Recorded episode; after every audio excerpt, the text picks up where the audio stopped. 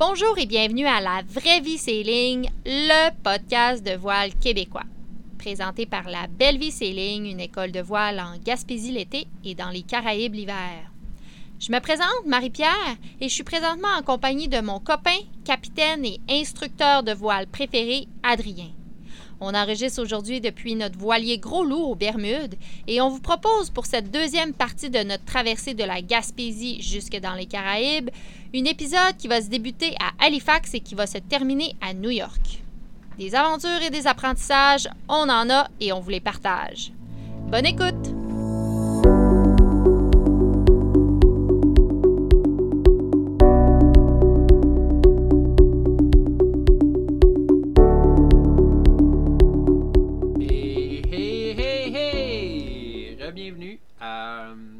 Épisode de la vraie vie sailing où on vous parle de notre décembre 2019.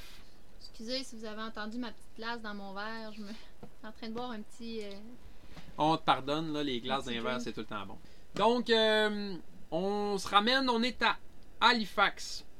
Donc, euh, à Halifax, on est attaché à la marina, à- accosté à la marina. Bref, on est à downtown Halifax, mais le quai est gratuit seulement pour le jour. Euh, comme on vous disait, c'est vraiment beau là, le downtown. On, on a été marcher en ville, on est allé à l'épicerie, on est allé au Canadian Tire. Ah, et puis je fais une parenthèse, là, puis euh, c'est un bon truc pour les marins, là. Euh, Il y a plusieurs endroits au Canada puis aux États-Unis, entre autres, euh, où on retrouve des casiers postales d'Amazon.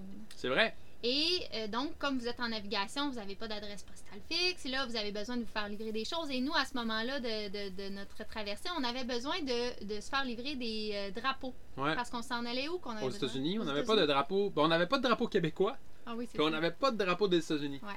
Donc, euh, grâce à Marc-André, là, qui, qui était habitué de- d'utiliser ce service-là, il nous a dit, ben, pourquoi pas regarder s'il y a un, un casier postal d'Amazon à Halifax. Ah, ouais. Donc, vous allez sur Amazon et là, vous, vous essayez de changer votre euh, date, euh, votre endroit de livraison. Et il est toujours possible de vérifier si dans le pays ou dans la ville où vous êtes, il y a des casiers postales. Et donc, on a réussi à se faire livrer un drapeau des États-Unis et du Québec Dans une euh, pharmacie. Dans une pharmacie. Donc, c'est super simple. Vous arrivez dans la pharmacie, vous donnez votre nom, votre numéro de confirmation de votre commande et euh, gratuitement, euh, ben, là, vous payez vos- vos- votre marchandise là, via Amazon, mais gratuitement, vous allez recevoir et récolter. Vous allez réceptionner en fait votre colis au comptoir Amazon. Puis on a eu expérimenté aussi des casiers Amazon aux États-Unis. C'était vraiment impressionnant. C'était à l'extérieur. C'était vraiment un. Parce que le- à Halifax, dans le fond, c'était pas un casier Amazon comme tel, c'était que tu utilisais un. Un Post un- office. un post office, un bureau de poste, comme point de livraison Amazon, mais à, aux États-Unis, c'était vraiment Ouais. des casiers Amazon. Exact. C'était super impressionnant. Je sais pas si ça marcherait au Québec avec notre hiver, mais c'était à l'extérieur, euh, en arrière d'un poste à gaz. Et il y avait plein, plein, plein de casiers de toutes les grosseurs, avec au centre un écran euh, d'ordinateur. Et on avait simplement à scanner notre code de confirmation de livraison, de d'achat, pardon. Et automatiquement, comme par magie, il y a une petite porte qui s'ouvre. Tu regardes elle est où, il y a une petite porte qui s'ouvre et tu vas voir ton colis est là. Donc, tu as 3 à 4 jours pour, euh, pour aller récupérer ton colis. C'est ça le défaut, par exemple, parce que il faut, euh, ils vont dire, ton colis arrive, mettons, entre le 9, euh, mettons le 9, euh, ben là, tu as jusqu'au 14 pour aller le chercher, sinon, il, Il retourne. il le retourne. Mais euh, donc, on en a profité pour aller récupérer nos drapeaux. On a visité, on a pris des photos, on est allé se prendre une bière dans un pub. Mm. C'était vraiment le fun. C'était vraiment bien. C'est le fun, euh, cet arrêt-là à Halifax, euh, en, en plein centre-ville, parce que bien des endroits, pour avoir navigué maintenant, bien des endroits où on doit mettre l'ancre, il faut. Il faut soit prendre un autobus, avoir un vélo, ou c'est des longues marches avant de- d'a- d'atteindre le centre-ville. Mais là, non, non, non, non. Tu arrives directement au centre-ville avec de l'ambiance, de la vie des gens. C'était vraiment, cool. Euh, on avait à mettre du gaz, hein, euh, comme vous vous en doutez. On avait euh, du diesel. On avait fait une- quand même quelques heures moteur. Donc, où on pouvait facilement mettre du, du diesel à Halifax, c'était au fond de la baie qui s'appelle le Armdale. Donc, euh, il y a une marina au fond de la baie. Et, euh, parce que c'est là qu'on est allé s'ancrer, en fait, parce qu'on voulait passer la nuit à Halifax. Et euh, au quai où on était, downtown, on pouvait pas passer la nuit. Donc, on a déplacé le bateau jusque là-bas. C'était à peu près une heure et demie. Et là, tu rentres dans la place des riches, mesdames et messieurs, de Halifax. Il y avait de la grosse cabane là. C'était complètement débile. Des, des maisons à la Tony Stark là, avec toutes des vitres partout, puis toutes euh, refaites. C'était C'était démesuré. c'était soit démesuré, euh, genre nouveau genre, là, tout carré avec des fenêtres un peu bleutées, ou soit euh, démesuré, mais vieillot, là, grosse maison anglo-saxonne avec les, les, euh, les lucarnes à genre 5 étages, puis là t'es comme wow, c'est vraiment malade. Euh, donc on dort là, on dort super bien, très très protégé comme ancrage, c'est vraiment euh, vraiment à recommander. Je recommande. Ce qui est cool aussi à Armdale, euh, c'est qu'il y a la boutique de voile de Binacle qui est à distance à pied, c'est à peu près à 500 mètres. On est allé mettre du gaz, puis on est allé faire une petite template là rapidement. C'est là qu'on a racheté le feu de navigation rouge pour le remplacer pour les prochaines navigations. Ce matin-là, on partait euh, vers Lunenburg. Donc, Lunenburg, c'était une navigation euh, pas mal d'une journée, je vais dire. C'est à peu près 6-7 heures de nav euh, d'Halifax, dépendamment du vent que t'as. Mais on avait euh, un, un beau vent qui commençait arrière. Il y avait quand même une bonne houle. Mais je m'en rappelle, euh, tu dois t'en rappeler aussi, cette journée-là, là, ça a été une de nos plus belles navigations. euh, parce que c'était la première navigation qu'on faisait de jour seulement. Donc, il n'y avait pas de chiffre, il n'y avait pas de corps. Tout le monde était dehors. Mm. On avait de la musique dehors. Puis on dansait, puis on chantait du cowboy fringant. Puis il faisait beau. On C'était le ciel bleu. On avait un 20 nœuds arrière. Il y avait de la houle. C'était tout était confortable, tout était agréable, tout le monde était dehors. C'était ça, c'était juste parfait. là. Une belle navigation de Halifax jusqu'à Lunenburg. On est arrivé à Lunenburg et euh, on s'est mis à l'ancre. Euh, on est allé. euh, on- là, le dinghy fonctionnait encore, donc on a pris le dinghy et euh, on a vu le Blue Nose. On est Ouais, allé. Là, il faut le dire, là, Lunenburg, c'est un arrêt, c'est un incontournable. Vraiment. C'est magnifique. Euh, L'ancrage est super sécuritaire parce qu'on est protégé par un terrain de golf. Là. Je sais pas si tu Ouais, sais, c'est vrai. On est protégé par un terrain de golf. euh, Des fois, on avait peur que les valles de golf arrivent dans l'ancrage. ouais. Et euh, donc, entre un terrain de golf et une- un super beau petit village qui est Lunenburg, c'est un arrêt, un incontournable. C'est super touristique. C'est des petites ruelles magnifiques, des beaux petits magasins, des beaux petits restaurants, des beaux petits pubs, des bières de microbrasserie incroyables. Puis oui, c'est là qu'on a vu le Blue Nose, donc le, le fameux euh, voilier qu'on retrouve sur les dissous. Il était là, c'est super impressionnant de le voir en vrai. On en a profité pour descendre le dinghy. On, a- on, a- on est tous descendus sur terre. On est allé porter nos vidanges. Et on s'est gâté une bonne bière de microbrasserie Ouais. dans un pub. C'était vraiment, vraiment excellent. C'est vraiment une belle ville de marins. Là. Ouais. Beaucoup, de, beaucoup de choses axées sur la voile, axées sur la mer, de, de la pêche. C'est, vraiment une belle ville. Cette année, on est arrêté, euh, juste moi et Adrien. On fera probablement d'autres podcasts là, qui vont suivre sur euh, nos différentes descentes. Mais cette année, on a arrêté. Puis prenez le temps pour vrai d'aller visiter puis d'aller lire l'histoire de Lunenburg. Mm. C'est super riche, c'est super intéressant. Puis ce qu'on a découvert cette année, là, je sais pas si vous savez, là, mais ça m'a ça m'a impressionné. Il y a un morceau du mur de Berlin à Lunenburg, mesdames et messieurs. Rien de moins. Je trouvais ça vraiment. euh, Ouais, c'est vrai. cool, ouais. C'est vrai. Bref, euh, c'était un bel arrêt, un incontournable. On recommande à tous. On a passé juste une nuit? On a passé une nuit là-bas. Je me rappelle, on était à la marina. On était pas à la marina, on était à, au pub. Et euh, on regardait la météo ensemble. On discutait de si on partait demain. Et euh, il y avait encore euh, du beau vent demain. Le vent était le lendemain. Le, le vent était plus fort. Tournait autour de 25 nœuds, mais il était arrière. Et euh, là, ben, j'ai fait une autre apprentissage. Parce que le vent était mettons, moyen. Je vais dire moyen à Moyen élevé. Ouais. Mais j'avais pas regardé les vagues. Parce que moi, j'étais habitué d'être euh, dans la baie des Chaleurs. Donc 25 nœuds donne 25 nœuds de vagues. Parce que c'est le vent qui crée les vagues.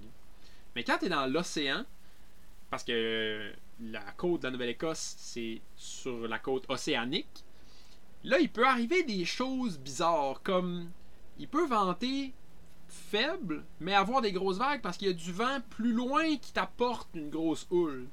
Donc là, il ventait 25 nœuds, 30 nœuds, mettons, gros max, rafale à 30, dans notre dos, parce qu'on descendait, on voulait se rendre euh, vers Shelburne.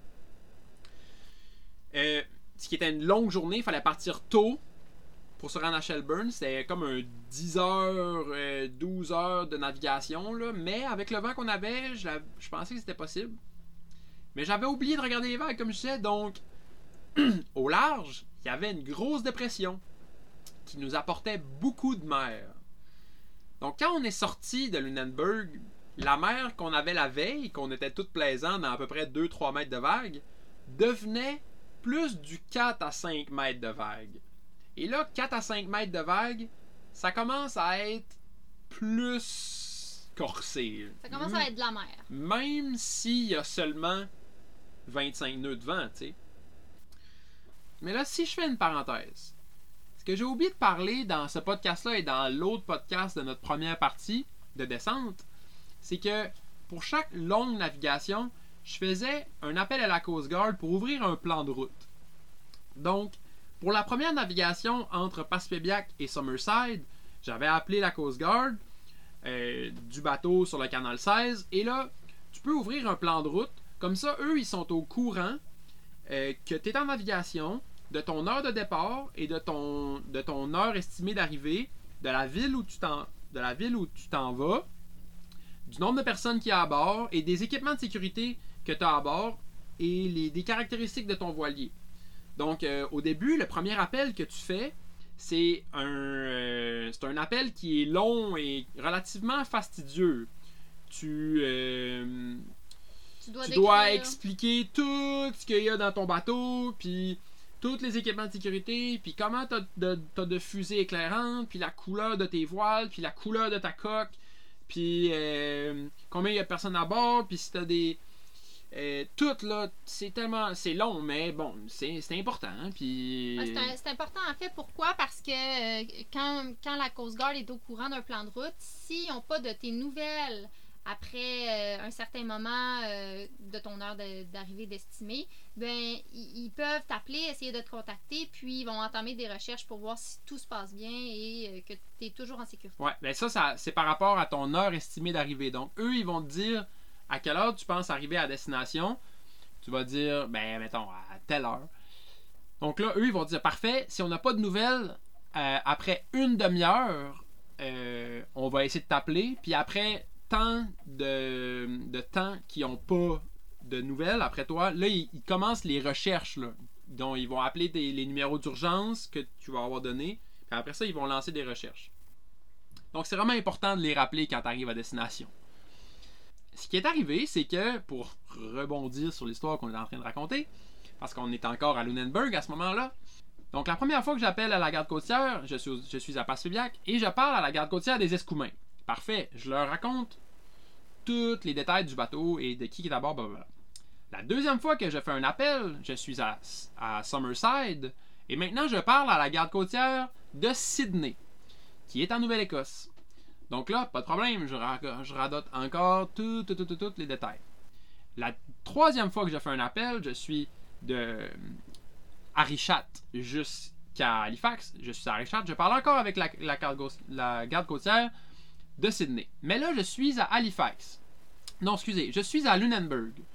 Et j'annonce un départ pour Shelburne. La garde côtière, c'est à Halifax. Donc, je dois encore recommencer. Mais là, on vient de partir. On a une longue navigation devant nous. On est parti à 6 heures du matin, donc on est dans la noirceur. Et euh, on vient de sortir de la protection de la petite baie qui est juste avant de Lunenburg.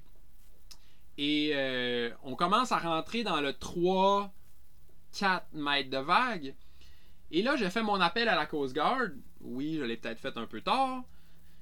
Et là, je suis à l'intérieur et j'ai pas beaucoup déjeuné et je me suis levé tôt. Et là, dans le milieu de l'appel, la madame est en train de me demander quelle est la couleur de ma coque. Et là, je pogne le mal de mer. Mais je pogne le mal de mer, là, comme d'un coup, bang, un coup de pelle d'en face. Et là, je dis à la madame, je suis désolé, madame, je, là, on s'entend que j'avais déjà dit tout ce que je- ce que j'avais à dire, là. Tout ce qui était important au niveau des équipements de sécurité, au niveau de, de notre destination, de qu'est-ce qu'on allait faire, la navigation, le nombre, de- nombre de personnes à bord, tout ce qui était important à dire, je l'avais déjà dit. Là, on était rendu dans les détails, là, on était rendu dans mon bateau, il est blanc avec deux lignes rouges, là, mettons. Là. Puis euh, là, je dis là, madame, je suis désolé, euh, je vais devoir vous quitter. On est dans une grosse mer, je dois aller gérer des choses à l'extérieur. Elle dit, ah, ok, pas de problème. Fait qu'elle raccroche, je, on raccroche, je m'en vais dehors. Et là, je, je- suis comme blanc, le monde, mes équipiers me regardent, ils font comme, oh, Adrien, on dirait que ça va pas, hein? Non, ça va pas, là. Mon appel en dedans m'a tué bien raide. Et là, euh, T'as dit bonjour à la mère? j'ai dit bonjour à la mère. Ça a pris peut-être 15 minutes là, que je que j'ai combattu, mais là, à un moment donné, j'ai- je, combattais plus. Là. Je- J'ai tout vidé mon peu de déjeuner que j'avais dans la mer, puis euh, j'ai. euh, ouais, on a eu une petite discussion, mettons, là, la mère puis moi. mais ça a fait beaucoup de bien. Puis. euh, Tu sais maintenant aussi que t'es plus susceptible au mal de mer le matin sans avoir mangé, surtout à l'intérieur dans une houle de 5 mètres. Ouais, ben ça, c'est- ça a été un bon apprentissage. Tu euh, maintenant, je sais que je suis vraiment, mais vraiment pas immunisé à ça. Puis, euh, surtout, le tôt le matin, quand on part à la noirceur, euh, ça moi, personnellement, ça me désoriente beaucoup. Puis, ça me, ça me fait buzzer un peu au niveau du mal de mer. Euh, maintenant, c'est un apprentissage qu'on a fait parce que quand on fait des longs passages, euh, je préfère beaucoup ne pas partir euh, Tôt le matin. tôt le matin. Je préfère me lever tranquillement, déjeuner, euh, prendre le temps de bien me réveiller, puis partir autour de midi. Même des fois, on partait en après-midi. C'était c'était mieux personnellement pour moi. Donc, j'ai le mal de mer. Et là, je vomis. Et là, je me rends compte que tabarouette, ça brasse dehors, là. Il y a, il y a vraiment beaucoup de vagues. Là, les... Quand la mer se lève, là, mais comme rapidement, mais, mais, progressivement, on dirait que comme la grenouille qui dans l'eau bouillante, tu te rends pas compte, mais là, d'un coup, tu me regardes, la mer est démontée. là. Euh, quand on était dans un trou de vague, on voyait pas la, on voyait pas la terre, là, mais on était vraiment proche de la terre, mais quand tu étais dans un trou de vague, on voyait pas la terre. Les vagues, ils dépassaient, la, ils étaient à la hauteur de la première barre de flèche. Euh, c'était vraiment, vraiment incroyable. On était comme tous subjugués par ce qui se passait parce que il y avait beaucoup, beaucoup trop de mer. C'était impressionnant, effectivement, c'était une grosse houle, mais au moins c'était pas des déferlantes. Il y avait rien de dangereux dans ce qu'on vivait, là. C'était vraiment pas dangereux, mais euh, c'était vraiment impressionnant parce que c'était pour nous tous notre première expérience d'une mer euh, plus grosse, disons, avec Exact. des bonnes vagues. C'est ça. Fait que là, ce qui était intéressant, c'est qu'on était, comme Marie-Pierre vient de dire, c'était vraiment pas une situation qui était dangereuse parce que en ce moment, il y avait seulement 25-30 nœuds. Mais c'était des vagues créées par une dépression qui devait souffler à 40, 50, 60 nœuds, mais au large, vraiment loin. Donc là, on avait comme un mélange de grosses houles euh, qui est comme puissante, mais toute gentille, avec de la petite vague de 25 nœuds au travers. Fait que, le là, finalement, on était assis, puis en plus, aucune pluie, ciel bleu, euh, beau soleil. Donc là, on était assis dans le cockpit, puis on voyait les vagues arriver par en arrière. Oh, attention, celle-là, attention, celle-là. Puis là, finalement, le bateau faisait juste. Ouh, ouh, montait, descendait, montagne russe. Puis euh, il y avait aucun. on- à la limite, on n'était même pas mouillé. Là. Y Non, avait, non, non, c'était Il y avait aucun éclaboussure à bord, tu sais, c'était juste. euh, C'était visuellement impressionnant, mais le bateau, surtout un 43 pieds gros loup, tu sais, euh, il est capable d'en prendre. là. Puis euh, le bateau, lui, il surfait ça euh, comme un champion, puis on le sentait à peine finalement. C'était juste que, effectivement, c'était impressionnant. Ouais. Est-ce qu'on s'était rendu jusqu'à notre destination? Non, cette journée-là, dans le fond, euh, j'ai pris la décision d'écourter la navigation parce que même si c'était pas pas sécuritaire, même si c'était pas dangereux, euh, je trouvais qu'on n'était pas assez pressé pour se mettre dans ce genre de situation-là. Euh, je trouvais que on n'était pas obligé de, de- d'être dans une, dans une mer aussi grosse que ça. Donc, euh, on allait écourter la navigation puis prendre un arrêt euh, avant notre destination. Donc, on a coupé ça à peu près en deux, puis on est allé à Green Bay, si je me rappelle bien. Donc, le vent soufflait euh, du, de l'est, puis on est rentré dans la baie de Green Bay euh, jusqu'au fond, puis on s'est ancré là, puis on a passé tout le reste de la journée là super protégé, il n'y avait aucune mer.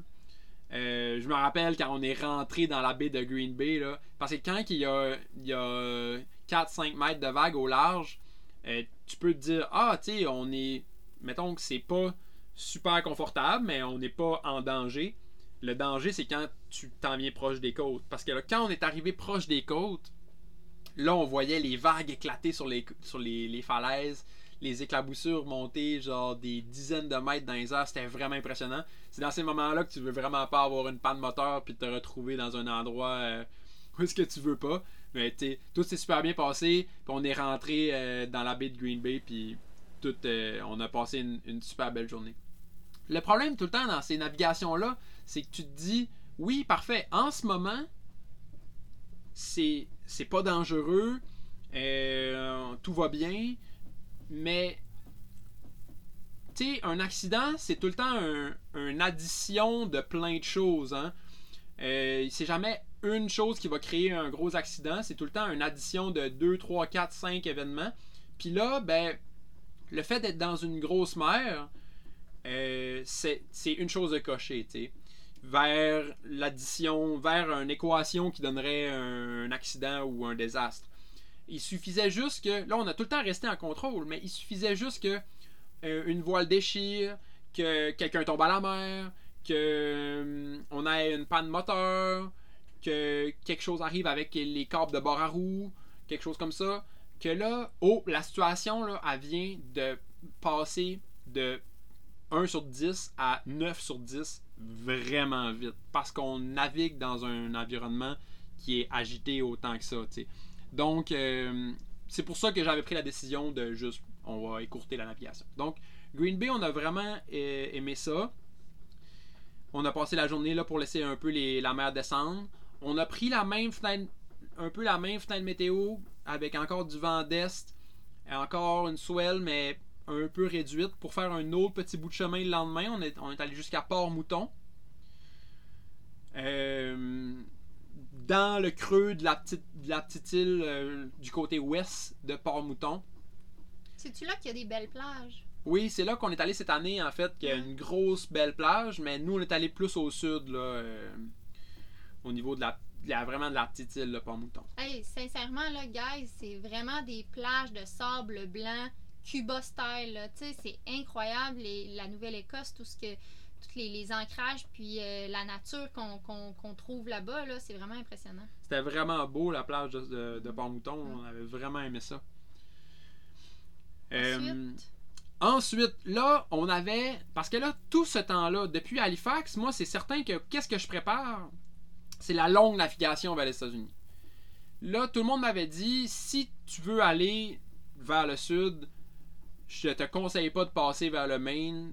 Ça va être un détour. Puis, euh, il y a beaucoup de bouées de pêcheurs. Si tu fais du moteur là-dedans, tu vas t'en mêler partout. Si tu peux t'éviter le Maine, va pas au Maine. Essaie de couper directement vers le euh, Cape Cod. Donc, euh, au début, je voulais partir de Shelburne. Je regardais la fenêtre météo, puis tout ça. Puis là, la fenêtre météo, elle se dessinait dans les prochains jours, juste après que, ces gros vents d'est-là tombent. On avait comme un deux jours de beau temps, avec un faible vent du sud. Et euh, un, léger vent d'ouest qui se levait dans notre face euh, dans les derniers 6 heures, mais bon, on le prenait là. c'est parce que c'est combien de temps traverser? C'est la baie du Maine, en fait, qu'on traverse, là. C'est combien de temps traverser cette baie-là? Traverser cette baie-là, c'est à peu près deux jours et demi. Fait qu'on part le matin, puis on arrive le lendemain, deux jours, mettons. On arrive deux nuits plus tard. Euh, puis là, tu arrives dans le, la baie de, de Cape Cod, en fait. Puis le but, c'est de traverser le Cape Cod Canal. Notre objectif, c'était de se rendre jusqu'à Newport pour aller se dédouaner à Newport. C'était la première fois qu'on rentrait aux États-Unis aussi, donc on voulait savoir, on, on, on n'était pas trop sûr là, de comment ça allait se passer, fait qu'on voulait pas s'ancrer pour passer une nuit avant d'arriver à Newport. On voulait vraiment naviguer directement avec le drapeau jaune jusqu'à Newport pour se dédouaner. Donc, euh, la fin météo a été superbe. On est parti euh, au, en après-midi de, de Port-Mouton. On a navigué tout le reste de la côte de la Nouvelle-Écosse. Et euh, on a traversé le, le golfe du Maine en deux jours. Ça s'est super bien, super bien fait. on a eu même moins de vent que prévu. Est-ce qu'on a vu des bouées? Des, des, des, cages de pêcheurs? On n'a pas vu de cages de pêcheurs. On a eu, c'est ça, on a eu moins de vent que prévu, donc on a fait un bout à moteur. Deux choses, trois choses. On a vu des dauphins, je me rappelle qu'on a vu des dauphins. On a vu des petits oiseaux qui sont venus.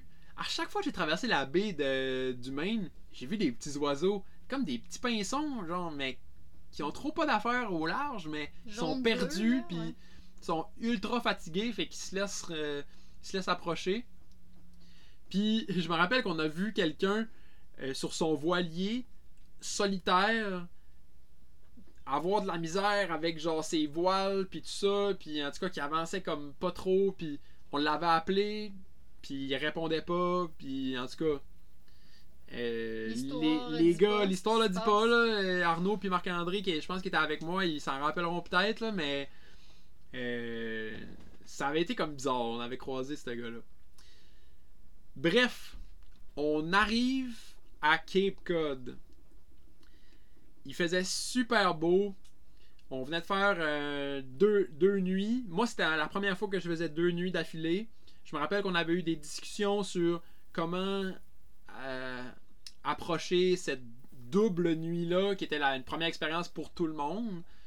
Au final, c'est juste faire une nuit, mais deux fois de suite. Là, c'est pas vraiment quelque chose de stressant, mais mais bon, c'était la première fois pour tout le monde. Puis je pense que tout le monde a vraiment bien fait ça. Pour vrai, tout le monde a été kingpin. Jusque-là, euh, vraiment félicitations à, tous ceux qui étaient là.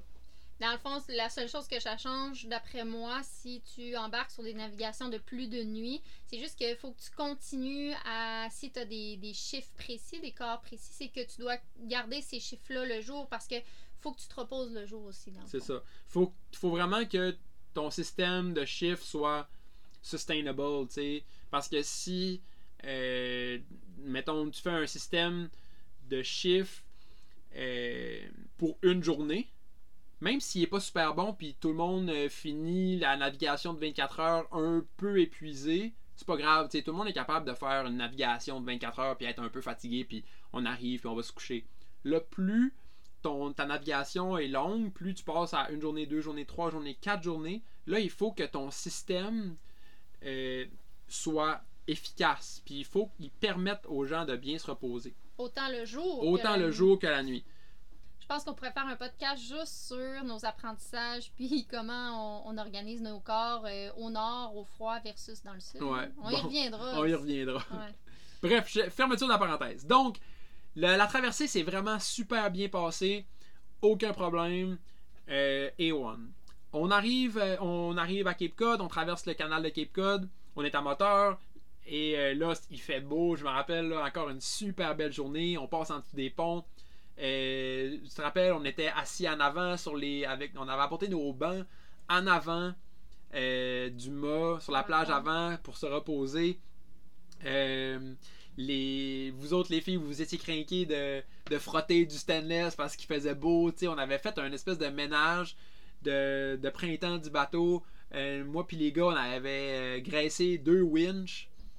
on avançait à moteur, mais, mais c'était super calme. On était dans un canal, puis il n'y avait aucune vague, fait qu'on on, s'occupait. On avait, moi puis les gars, on avait graissé un winch, deux winches. Combien de temps à traverser ce canal-là, donc? Ça a pris toute la journée. Ah on avait, euh, on était arrivé on était entré dans le canal tôt dans la journée. Je vais dire 8-9 heures du matin. Puis on était arrivé à Newport.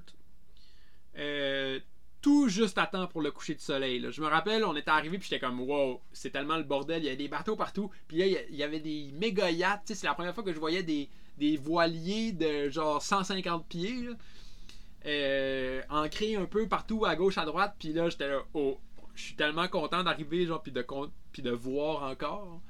Parce que euh, si on est arrivé à noirceur ici, ça aurait quand même été le bordel. Mais là, on est arrivé, on, s'est- on a mis l'ancre, puis euh, c'est ça, 15 minutes plus tard, on voyait rien. Est-ce qu'on a fait nos douanes directement euh, en arrivant? Fait que là, quand on est arrivé, on, a- on espérait faire les douanes euh, la journée même. On a, on a, on s'est inscrit sur euh, l'application CBP Roam. C'est une application en fait qui est par les, les douanes américaines que c'est avec ça que tu es supposé de dédouaner quand tu arrives en bateau en fait. Ouais. Donc, euh, petite parenthèse, downloader l'application au Québec quand vous avez encore de l'Internet. Downloader l'application, allez vous inscrire, prenez en note tous vos mots de passe, tous euh, les codes de validation qu'ils vous donnent. Écrivez ça dans votre journal de bord à la fin. Puis, euh, c'est super simple. Une fois qu'on arrive aux États-Unis, on se connecte sur l'application. Donc, oui, là, vous allez devoir, si vous n'avez pas de carte SIM des États-Unis, vous allez devoir payer les frais d'itinérance pour ouvrir Internet. Mais euh, bon, on n'a pas le choix. On ouvre Internet et on, et on va s'enregistrer en fait sur l'application comme quoi euh, Gros Loup vient d'arriver avec tous les membres de l'équipage. On prend les photos des passeports et c'est eux en fait qui prennent contact avec vous par la suite sur l'application pour avoir un appel vidéoconférence. Ouais. Il y a, dans le fond, il y a des fois qu'on a fait un appel euh, vidéoconférence, mais cette fois-là spécifiquement, il attendait que des douaniers viennent nous vérifier. Euh, donc, on a fait une rencontre euh, face à face. Et je me rappelle que malheureusement, cette fois-là, quand on s'est réveillé le lendemain matin, on a fait des appels à la douane, puis la douane ne répondait pas, puis on a fait un autre appel à la douane, puis la douane a répondu, mais elle nous a passé à un autre douanier, puis finalement, on a passé toute la journée dans le bateau à ne pas pouvoir sortir parce qu'on n'a pas réussi à faire la douane cette journée-là. Qu'on a passé une journée complète pris dans le bateau à faire la, à faire le- la bonne affaire de pas débarquer à terre puis que personne aille à terre puis tout ça puis c'est ce qu'il faut faire en fait là mais on a n'a pas réussi à faire les douanes, il était pas organisé ou je sais pas quoi. Fait qu'on a passé toute la journée dans le bateau, ce qui était pas terrible pour le moral. Et le, lend- le surlendemain matin, donc presque 36 heures après notre arrivée, on a finalement fait les douanes à Newport. Hey, je me souviens pourquoi ça fonctionnait pas. Je vais juste le partager. Dans le fond, c'est super important. C'est que le douanier essayait de nous joindre au numéro de téléphone qu'on avait indiqué euh, dans nos informations personnelles. Mais à ce moment-là, bien précisément, on avait mis la carte SIM de Marc-André dans notre téléphone parce qu'il y avait une carte SIM français qui lui permettait d'avoir des données gratuitement. Bon, bref. Notre les, les douaniers essayaient de nous joindre par téléphone, mais on répondait pas parce qu'on avait une autre carte SIM. Donc, assurez-vous assurez-vous vraiment là, d'avoir euh, de donner les bonnes informations puis d'être en mesure de recevoir des appels autant sur l'application que sur votre euh, numéro de téléphone. Ouais, c'est vrai, ça. C'est pas. Eux autres, ils s'en foutent de votre numéro de téléphone au Québec. Ils veulent le numéro de téléphone sur lequel ils peuvent vous rejoindre Maintenant. là. Euh, donc ça c'était super, ils nous ont dit aller à un quai de service, on est allé là, ils sont venus nous voir les douaniers, puis tout était beau.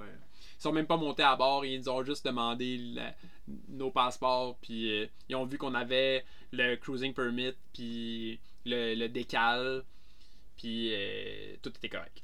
Donc, on se retrouve à Newport, qui est une, encore une super ville de voile. On en a profité pour faire le premier lavage euh, général de tout notre linge. euh, En ville? En ville, on est allé en ville, on est allé prendre une bière, on est allé faire une autre épicerie. Et là, malheureusement, je me rappelle, on, hésitait à sortir, euh, peut-être aller en ville le soir.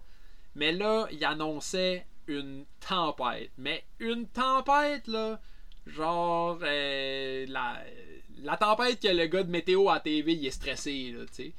Puis on était à la laverie automatique, puis je regardais la météo avec le gars de météo qui parlait, puis il annonçait des rafales au-dessus de 50 nœuds dans la nuit avec, euh, avec du vent qui virait genre 180 degrés. Puis ça allait commencer vers 8h30 du soir. Fait que là, j'étais là, ouais, pour vrai, les gars, tu je comprends, là, On a qu'on envie, veut on a aller en ville. là. J'ai envie de sortir aussi, mais je me sens vraiment pas à l'aise de pas être sur le bateau à soir. Fait que désolé, mais je mets mon veto, puis on sort pas à soir. Là, tu on, autour de 6-7 heures, il faut être sur le bateau. Fait que comme de fait, on, on finit genre l'épicerie, le lavage. On s'en retourne sur le bateau en dinghy. Euh, puis il commençait déjà à mouiller à 6-7 heures. J'ai mis le. Puis cette tempête-là était prévue pour la nuit, mais toute la journée le lendemain aussi. Fait qu'on était pris encore à Newport, dans le bateau. On est juste d'être pris la veille dans le bateau toute la journée à cause de la douane, puis on était pris encore dans le bateau toute la journée le lendemain. Et euh, j'avais mis Navionics en fait. Euh, moi j'aime beaucoup ça, utiliser Navionics euh, ou n'importe quel euh, système, euh, application de navigation euh, à l'encre. Donc, euh, comme je, démarre la trace, si on peut, euh, le, point qui nous trace notre parcours GPS. Puis à l'encre, on voit le mouvement du bateau. Donc, euh, moi, je démarre ça, puis je peux me coucher. Puis, euh, à tout moment, si j'ai un doute, le bateau fait un mouvement bizarre, le vent se lève, je sens que ça souffle à fond, je peux regarder mon téléphone et tout de suite, je peux voir si le bateau, on chasse. Donc, chasser, c'est quand le bateau, il recule sur l'encre, elle dérape en fait. Quand, si l'encre dérape, je vais voir la trace sur, le, sur mon application partir, je vais voir que le bateau, il se déplace. Puis quand le bateau euh, se déplace pas, quand le voilier se déplace pas, quand l'encre est bien prise, là on voit que ça fait comme une banane, ça fait un demi-cercle, puis le bateau il se déplace de gauche à droite sur l'arc de cercle que crée l'encre et la chaîne. Donc toute la nuit, j'ai regardé l'application, ça soufflait à fond, l'éolienne sifflait, on, on manquait pas d'énergie. Puis euh, comme de fait, le vent a tombé à 3h du matin, ça m'a réveillé. Puis là, j'ai assisté au changement de direction du vent. 15 minutes plus tard, le vent soufflait à 30 nœuds à l'opposé. Le bateau a changé de côté sur la chaîne. Puis là, j'étais content d'être réveillé parce que c'est souvent à ce moment-là que tu vas chasser, que l'encre va décrocher. L'encre a repris tout de suite. Puis euh, j'ai vu qu'on s'est mis à dandiner euh, sur la sur l'encre. Euh, bâbord, tribord, gauche, droite. Euh, tout de suite après. Ce que tu veux, ce que tu veux pas aussi, c'est que moi j'ai une énorme confiance en notre encre, euh, après, surtout après cet épisode-là et après bien d'autres.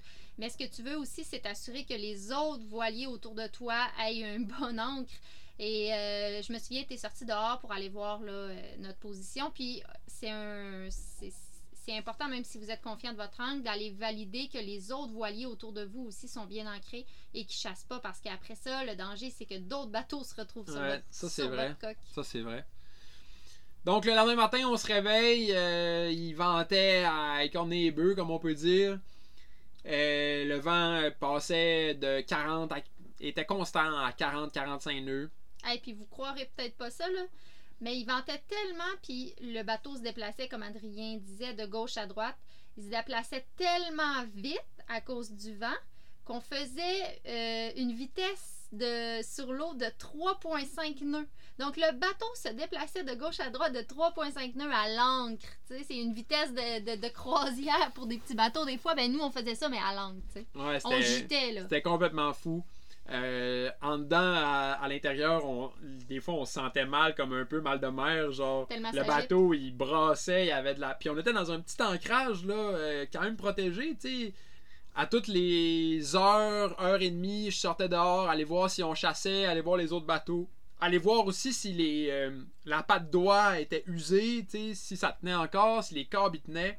À un moment donné, J'étais là, oh mon dieu, nos nouveaux drapeaux qu'on a- on s'est cassé la tête à les avoir à Halifax ils sont déjà en train de se scraper, tu sais. Fait que là, j'ai enlevé les drapeaux Mm. euh, des États-Unis, puis au moins, je les ai baissés, tu sais, parce que là, ils étaient en train de d'exploser à- dans les 45 nœuds de vent.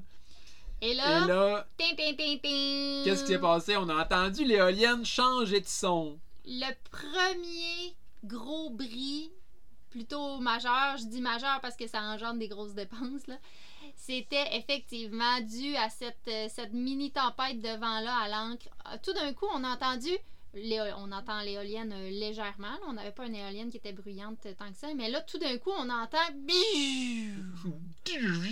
comme un ordinateur là, qui, qui vient de. de, de, de- de- un, un avion, en fait, qui vient de se cracher, je sais pas trop. Et, euh, et euh, l'éolienne spinait tellement vite, c'est qu'il n'y avait plus du tout de. de... Ça, dans le fond, ça, a, tourné tellement vite que le, le rotor à l'intérieur a chauffé, puis il a comme gonflé, puis le rotor s'est collé sur le stator.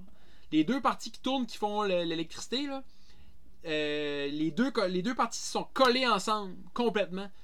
Puis Puis on brûlait. puis euh, l'éolienne a continué à tourner. Pareil. Fait que là, tout s'est démonté là-dedans. Puis là, ça avait tellement tourné vite, puis tellement créé d'électricité, que tout a chauffé, puis, puis fondu. Puis en tout cas, j'ai essayé de démonter l'éolienne après, puis c'était peine perdue. Il n'y avait plus rien qui. Il y avait plus rien de bon qui se passait là-dedans. Tout était fondu, euh, collé, brisé. Que quand le vent s'est calmé, on a, on a attaché l'éolienne pour pas qu'elle tourne pour rien. Mais en fait, euh, aujourd'hui, ce qu'on sait, c'est que les éoliennes ont un système d'arrêt. Mais pas tout. d'urgence. Non, c'est toutes. ça, pas toutes. Mais les plus récentes, mais même si c'est les plus récentes, euh, normalement, les éoliennes ont des systèmes d'arrêt d'urgence. Donc, quand ça dépasse une certaine chaleur ou une certaine vitesse, euh, l'éolienne va s'arrêter d'elle-même. Donc, elle va, elle va arrêter de tourner pour produire de l'énergie. C'est sa mesure de sécurité pour pas briser comme la nôtre. Par contre, maintenant, quel est un, système d'arrêt d'urgence ou pas, on, préfère ne pas prendre de risques. C'est qu'il y a la possibilité en tout temps d'arrêter votre éolienne. Fait ce qu'on vous recommande pour vrai, c'est dès que vous avez plus de 35-40 nœuds, de toute manière, probablement que vos batteries sont déjà pleines, arrêtez votre éolienne, prenez pas de chance parce que c'est quand même coûteux une éolienne. Ouais, puis ça se passe vite, hein. C'est genre, elle marche, elle marche, elle marche, elle marche plus. T'auras Bon. pas de signe avant-coureur, euh, à un moment donné, ça va juste faire piou, puis ça Mm. marchera plus.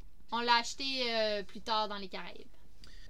Donc, on, à la fin de cette tempête-là, on avait une belle fenêtre météo pour partir vers New York. Pour se rendre à New York, on voulait passer par l'intérieur du Long Island Sound. Donc, le Long Island Sound, c'est une espèce de baie intérieure qui est, vraiment cool à naviguer parce que on a souvent le vent de l'océan, mais on n'a pas la grosse vague de l'océan. Donc, c'est la plupart du temps plus confortable. Pour ce faire, on n'avait pas besoin de faire des navigations de nuit pour rester dans notre horaire. Donc, on a décidé de le faire tranquillement, à coup de, navigation de journée. La première navigation de journée nous amenait de Newport jusqu'à New London. Euh, New London, c'est la première ville, en fait, si on rentre dans le côté du Long Island Sound. Et là, pour rentrer dans le Long Island Sound, j'ai fait tout qu'un apprentissage. C'est de regarder les courants. Il y a un endroit qui s'appelle The Race. Je sais pas trop si c'est comme ça que ça s'appelle, mais quand je regarde les cartes, il y a, euh, ça s'appelle, il y, a un, il y a un endroit qui s'appelle The Race, puis il y a un, un rétrécissement en fait qui crée une accélération de courant.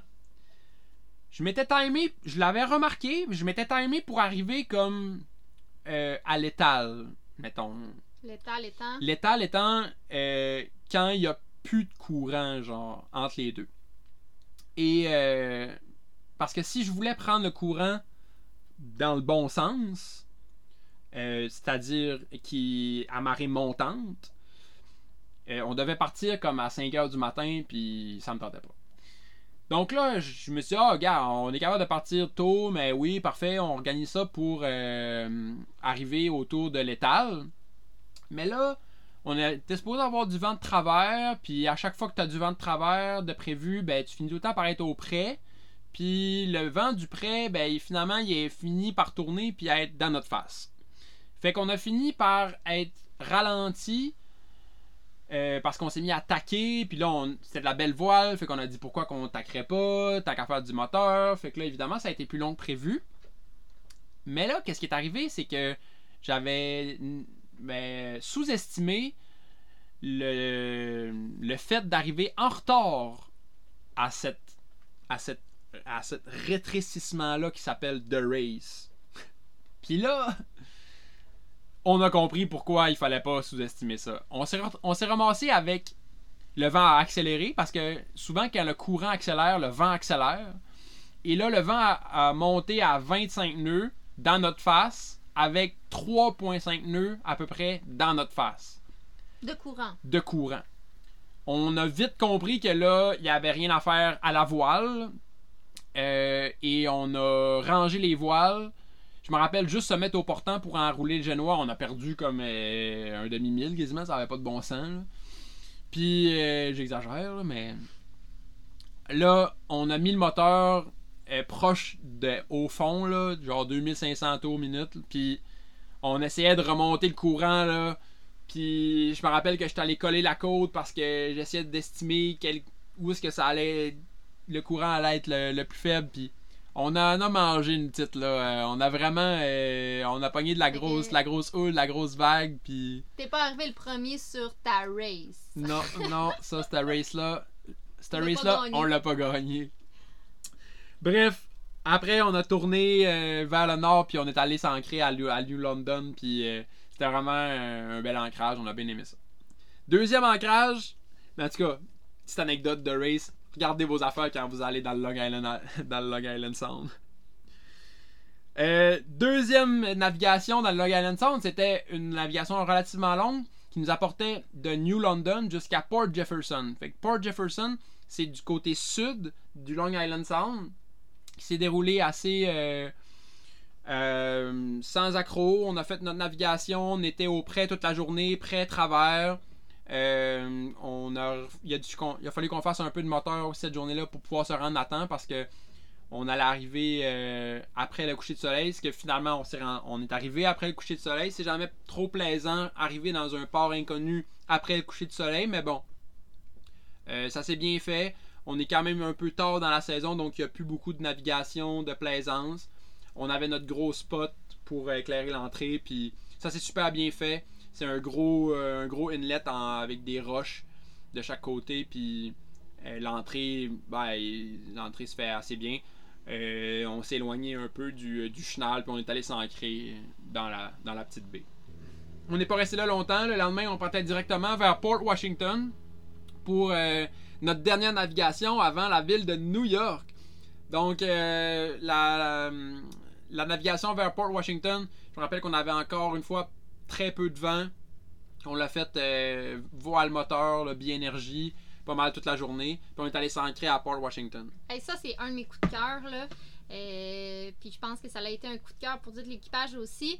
C'est quand dans une vie que ça arrive que tu drops à New York à voile? En fait, Port Washington, on voit pas New York euh, quand on arrive à cet ancrage-là, mais ça donne un accès au train de banlieue. Ouais. Et là, tu débarques en dinghy, tu attaches ton dinghy, tu fais une petite marche, tu t'en vas au- à l'arrêt de, de- de- du train, tu prends un ticket de train.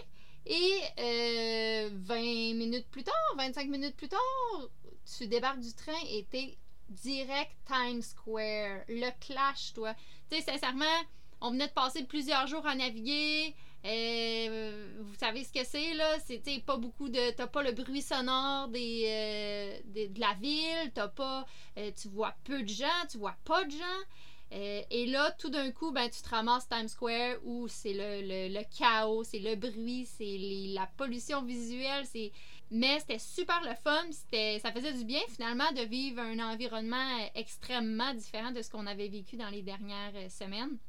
Vraiment? On en a profité pour euh, ben, visiter. T'as pas le choix. T'es à New York. Fait qu'on en a profité pour visiter. Autant le soir, on est sorti que le lendemain aussi, on s'est gâté euh, une journée complète à New York. Manger des taouk. Manger des shish taouk. On est allé se promener. euh, On est allé manger des sushis à volonté. Ah oui, on est allé manger des sushis à volonté. On est allé dans des speakeasy. On est allé dans ces speakeasy. Pour ceux qui savent pas, c'est quoi C'est des bars clandestins, inspirés des bars clandestins. C'est des bars qui sont cachés dans différents endroits de la ville. Euh, non, c'était vraiment euh, coup de cœur et ça, j'ai hâte de le refaire avec les clients, de pouvoir leur faire vivre cette, euh, cette émotion-là, puis ce sentiment-là d'arriver à voile, mais downtown Ouais. New York. On a fait deux jours pas mal complets. Ben non, on a fait une journée et demie. Une journée et demie. On est arrivé euh, autour de. En, en après-midi. On est allé à New York. On est revenu se coucher. On a fait une journée complète à New York le lendemain. Puis euh, on partait le surlendemain. Mon Dieu, le temps passe vite. Ben oui, hey, là, Je ça- pense- quand on a du fun, ça passe vite. Je pense qu'on va arrêter nos histoires pour euh, cet épisode-là. Donc, on va continuer la traversée Passepébiac-Martinique. Dans la prochaine épisode, on vous parlera de New York jusqu'à probablement les eaux turquoises. Fait que soyez à l'affût du prochain épisode. J'espère que ça vous a plu. Yes, puis euh, suivez, euh, suivez-nous pour euh, plus d'aventures. Bye bye! Bye bye. Donc, vous venez d'entendre la partie 2 de la première traversée de Gros Loup pour la Belleville Sailing de Passepébiac à la Martinique. On vous a parlé de nos aventures de Halifax jusqu'à New York et ce n'est pas terminé. Si vous voulez en savoir plus sur notre entreprise, la Belleville Sailing, rendez-vous au www.labellevillesailing.ca. Vous allez avoir toutes les informations sur nos vacances à voile dans les Caraïbes, notre offre de convoyage et nos expériences à voile en Gaspésie l'été. On se dit à une prochaine. Merci tout le monde.